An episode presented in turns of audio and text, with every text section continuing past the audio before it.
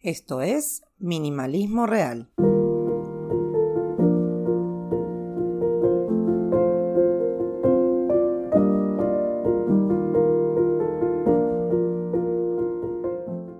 Como ya mencioné alguna vez, vivo en un departamento de 40 metros cuadrados con dos pequeños y un compañero. Todo espacio es reducido y todo espacio tiene múltiples usos. Y cada ser humano o humanito de esta casa tiene su propia personalidad y sus propios gustos. Por eso no puedo mentir y decir que en esta casa instauré una mentalidad minimalista que respetamos a rajatabla, porque no es verdad. Tengo un compañero que si ve una superficie vacía la ocupa con algo, e hijos que quieren reciclar todo para hacer juguetes y traen piedritas y palitos cada vez que salimos. Es imposible mantener el orden y además, como dijo mi suegro, una casa desordenada es una casa con vida. Y la mía exuda vida. Pasa que, como los espacios de uso son pequeños y múltiples, o sea, son chiquititos y los usamos para varias cosas, no podemos andar dejando todo tirado todo el tiempo. Así que acá les doy algunos consejitos que sirvieron para mí para intentar mantener el orden dentro de las posibilidades. 1 todo tiene que tener una casita. No sé de dónde saqué eso, creo que de Maricondo, pero es lo que les digo a mis hijos. Cada cosita que vive en nuestro hogar tiene que tener su propia casa. Por ejemplo, a ellos les gusta pintar con marcadores y lápices. Yo tengo los míos, ellos tienen los suyos. No se mezclan, los míos viven en su propia cartuchera y ellos tienen un cesto donde hay varias cartucheras con crayones, otra con marcadores y otra con lápices. Cuando terminen de jugar con todos esos lápices, crayones y marcadores, y no hay tiempo para guardar por cartuchera, meten todo en ese cesto. Y el fin de semana nos sentamos y los ponemos en su lugar, o sea, en cada cartuchera. Otro ejemplo son los zapatos. Los zapatos no se dejan revoleados al entrar, se ponen en la zapatera y si no entran hay una caja de zapatos. También hay un cesto donde ponemos las cartas Pokémon o cualquier tipo de cartas. Entonces, cuando se juegan a las cartas y no hay tiempo de armar las barajas de cada jugador para guardar, se mete todo en el cesto de barajas y en algún momento de la semana se ordenan. Pero mientras sabemos que todas las cartas están en ese cesto que es de barajas. No es una metodología perfecta porque si, por ejemplo, querés pintar con marcadores y revoleaste lápices, marcadores y crayones en el cesto en vez de guardarla en la cartuchera correcta, te va a tocar ordenarlo o buscar lo que querés. Pero por lo menos sabes exactamente dónde buscarlos. Lo mismo pasa con las cartas. Si vos querés jugar Pokémon hoy, pero revoleaste las cartas de Pokémon, las cartas españolas, la carta del juego detective, todas juntas sin guardarlas, te va a tocar ordenarlas. Pero al menos sabes que están todas en su mismo cestito. Y eventualmente lo vas a ordenar. 2. No lo dejes para después. Este no es un consejo que siempre se pueda seguir, porque si llegas del mercado después de un día de trabajo, la verdad que no tenés ganas de andar guardando todo. Pero si hay energías, siempre es bueno ya revolear todo en su casita. Usando el ejemplo del mercado, cuando hacemos la compra mensual, estamos todos un poco militarizados acá en casa. Los fideos, el arroz y paquetes diversos de comida, que no son perecibles, van en un cesto. Los cafés, las hierbas y el azúcar, que tienen que ver con el desayuno, va en otro. Las latas en un pedacito de armario. Las cosas de baño tienen un cestito para cada asunto. Pelo, piel, productos de higiene femenina, por ejemplo.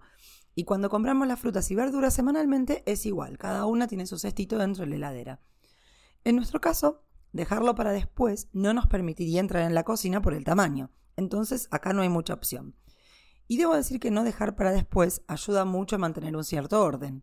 Además, este paso es mucho más simple si todo tiene su casita y todos saben cuál es para cada cosa, porque así todos pueden colaborar. 3. Usemos cestos y organizadores.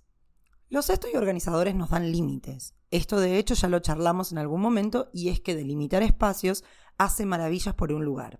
Y a su vez, poner orden en la casa hace milagros. Existen debates sobre si tener cestos u organizadores solo ordena nuestro propio exceso, porque si está ordenado no parece exceso. Pero yo vengo a dirimir esta cuestión. No. Y explico por qué. Si compras cestos y organizadores sin minimalizar o sin tener esa mirada crítica de qué estás metiendo ahí, bueno, el problema no es el cesto o el organizador de turno, y sí la falta de discernir qué necesitas y qué no. Entonces el cesto no oculta tu exceso. Vos misma tenés o vos mismo tenés un exceso X y el cesto lo compraste para seguir teniendo más exceso, pero fuera de tu vista. Así que no le echemos la culpa al pobre cesto. En mi caso, como en general tenemos lo que necesitamos, digo en general porque todo mes hacemos una limpieza de cosas y vemos que misteriosamente llegaron objetos nuevos, los cestos ayudan a poner límites, sobre todo con los chicos. Si no entra en el cesto es porque hay mucho más de lo que podemos tener. Y creo que esto también se puede aplicar a nosotros, los grandes. Los límites son buenos para los pequeños y para nosotros adultos. Entonces, reveamos cómo podemos mantener más o menos el orden en casa. 1 todo tiene que tener su casita para que sea más fácil encontrar lo que necesitas después y que si vivís con alguien más, también los otros puedan colaborar sabiendo dónde se ponen las cosas y no te quede todo el trabajo a vos de tener que mantener el orden y después quedar como la loca o el loco que no puede ver cosas fuera de su lugar. 2. No dejes para después, porque si no se te hace una bola. Digo, una bola de nieve, ¿no? Puede que dejes algo para después porque no tenés ganas de hacerlo, quien quiere lavar los platos a la noche, y lo dejas para más tarde o mañana. Pero una técnica que me funciona es que si dejo algo para después, dejo una cosa y no veinte. Bueno, trato a veces, no se puede, pero en general, si dejo los platos para mañana, dejo la mesa limpia, barro la sala, barra comer, barra living, barra espacio de trabajo, todo eso es mi salita, y dejo el espacio listo para el día siguiente. Y además hay una cosa, que si dejo los platos para mañana, seguro los lava mi compañero que se levanta antes. 3. Usemos cestos y organizadores o cajas o potes lo que tengas a mano. Acá antes los organizadores eran simples cajas de zapato o cajas armadas con otras cajas. Teniendo estos cestos y organizadores, siempre sabemos dónde están nuestras cosas y facilita el revoleo de las mismas cuando no tenemos ganas ni tiempo de ponernos a ordenar con conciencia. Ah, pero eso no está para el desorden. No, porque los cestos son las casitas de las que hablamos en el primer punto. ¿Las cosas están en su lugar? Sí. ¿Las podés encontrar si las necesitas? Sí. Para mí, esta es la definición de ser ordenado. Nada garantiza que tu casa parezca una fotito digna de revista de diseño.